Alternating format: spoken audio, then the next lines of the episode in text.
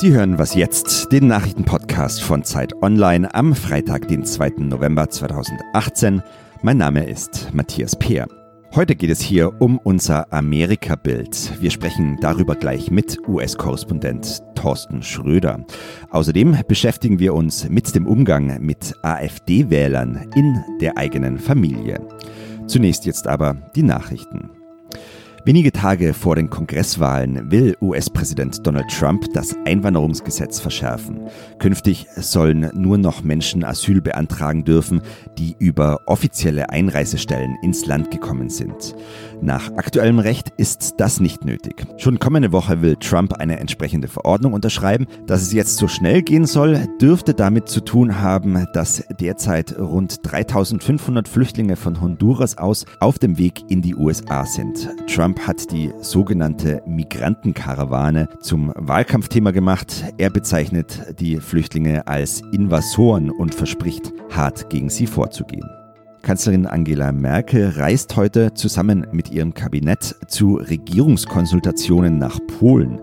Es geht unter anderem um die Europa- und Sicherheitspolitik und auch ganz generell darum, die Beziehungen mit dem Nachbarland wieder zu verbessern. Die sind nämlich nicht gerade die besten, seit die nationalkonservative Partei Recht und Gerechtigkeit die Regierung in Warschau anführt. Um die Innenpolitik geht es dann wieder am Wochenende. Da wird sich der CDU-Vorstand beraten, wie er mit Merkels schrittweisem Rückzug aus der Politik und der jüngsten Wahlniederlage in Hessen umgehen soll. Am 7. Dezember wird der neue Parteivorsitz gewählt. Es ist der erste Führungswechsel seit fast zwei Jahrzehnten. Redaktionsschluss für diesen Podcast ist 5 Uhr.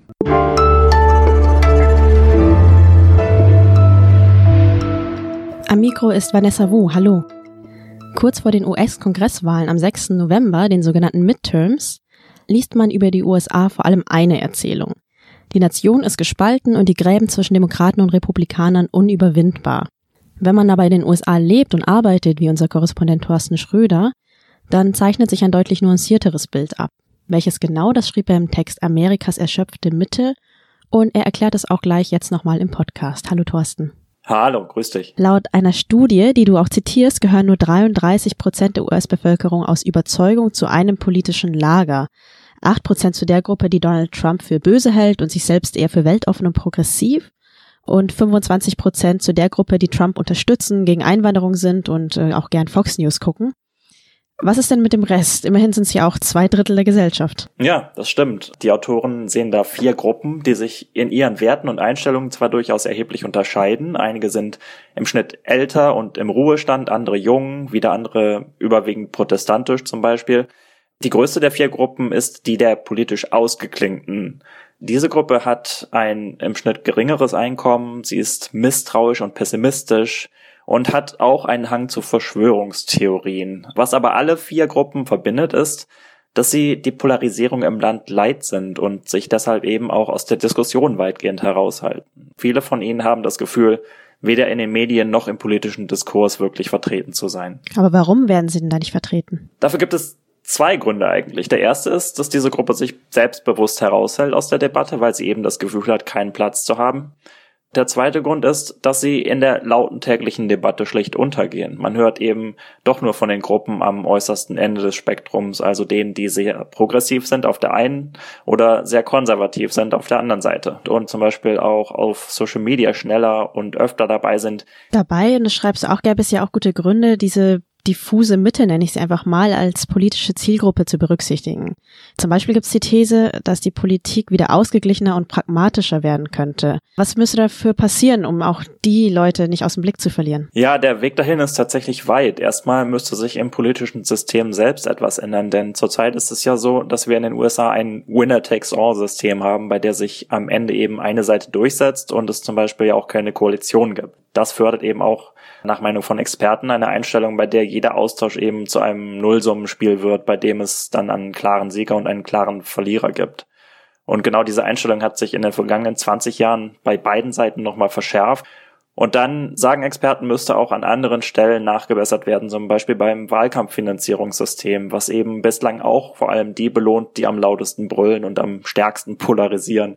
Und um die Leute wieder in den Prozess zu integrieren, muss auch gegen Manipulationen im Wahlsystem selbst gekämpft werden, damit sie eben das Gefühl haben, dass ihre Stimme wieder zählt. Die Art, wie die einzelnen Bezirke aufgeteilt sind, zum Beispiel bevorteilt an vielen Orten eben eine Partei von vornherein und ländliche Stimmen haben auch zum Beispiel mehr Gewicht in den USA als die in den Ballungsgebieten. Ja, das war die Einschätzung unseres US-Korrespondenten Thorsten Schröder. Ich danke dir. Danke auch. Damit auch nochmal an Sie eine Leseempfehlung. In seinem Text Amerikas erschöpfte Mitte finden Sie die ganzen Infos nicht nur nochmal detaillierte, sondern auch sehr spannende Grafiken mit Ergebnissen aus der Studie.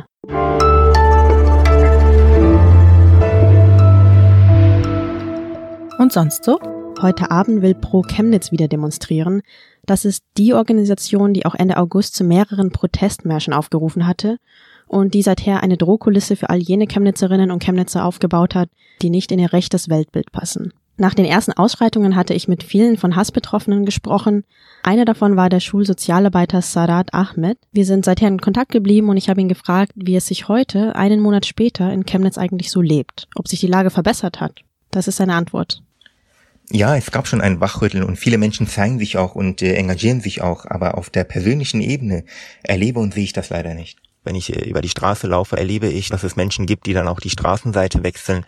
Als äh, Schulsozialarbeiter erlebe ich, dass Schüler sehr offen mit ihrer Identität zugehörig zum rechten Spektrum auch umgehen, das auch sehr offen bekennen. Das verändert in einem natürlich auch, wenn man selber einen Migrationshintergrund hat. Man fragt sich, wo man hingehört. Wird man als Migrant oder wie wird man angesehen? Man spricht zwar Deutsch, man hat sich immer als Deutscher gesehen und mittlerweile wird es, glaube ich, nur noch auf das Aussehen begrenzt.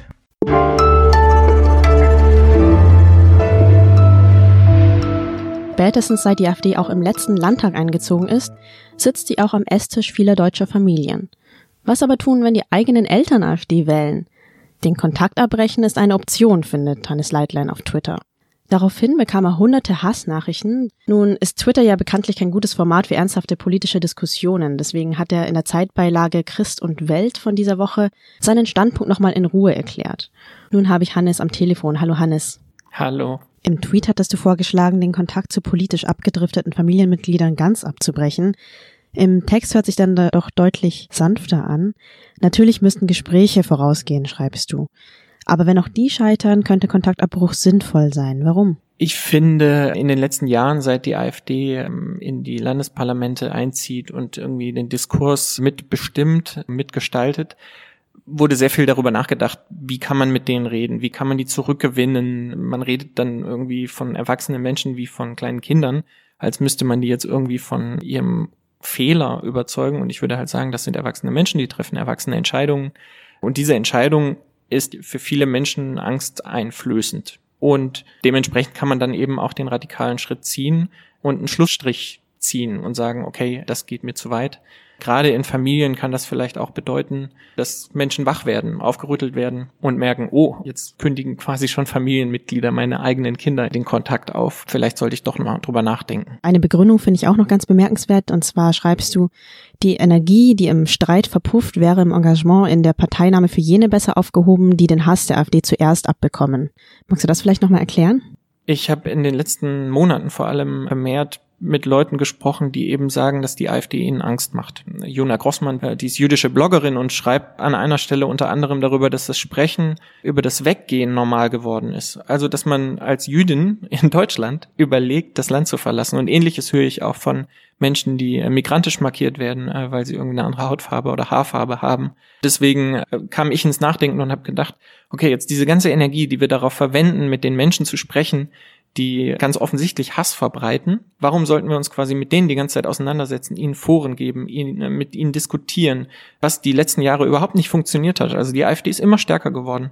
Also warum nicht den Kontakt abbrechen und eben lieber mal mit denen reden, die von dem Hass betroffen sind? Du begründest das sogar christlich, obwohl im Christentum ja der Wert der Familie nochmal besonders verankert ist. Also auf meinen Tweet äh, kamen natürlich sofort ganz viele mit dem vierten Gebot.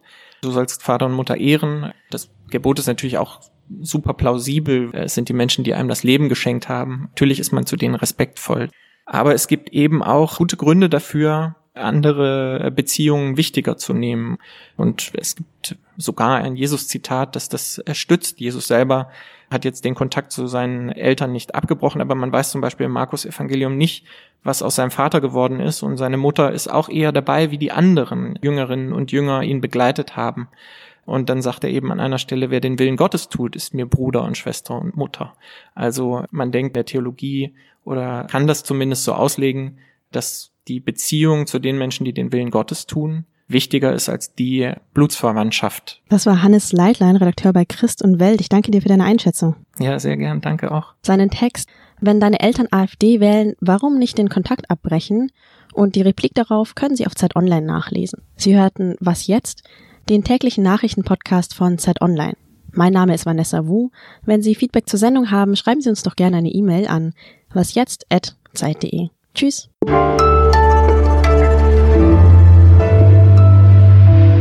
Sag mal, wie geht's dir eigentlich nach dem Shitstorm? Hat er nachgelassen? Der hat nachgelassen. Jetzt, wo der Text im Blatt erscheint, rechne ich dann natürlich damit, dass es nahtlos weitergeht.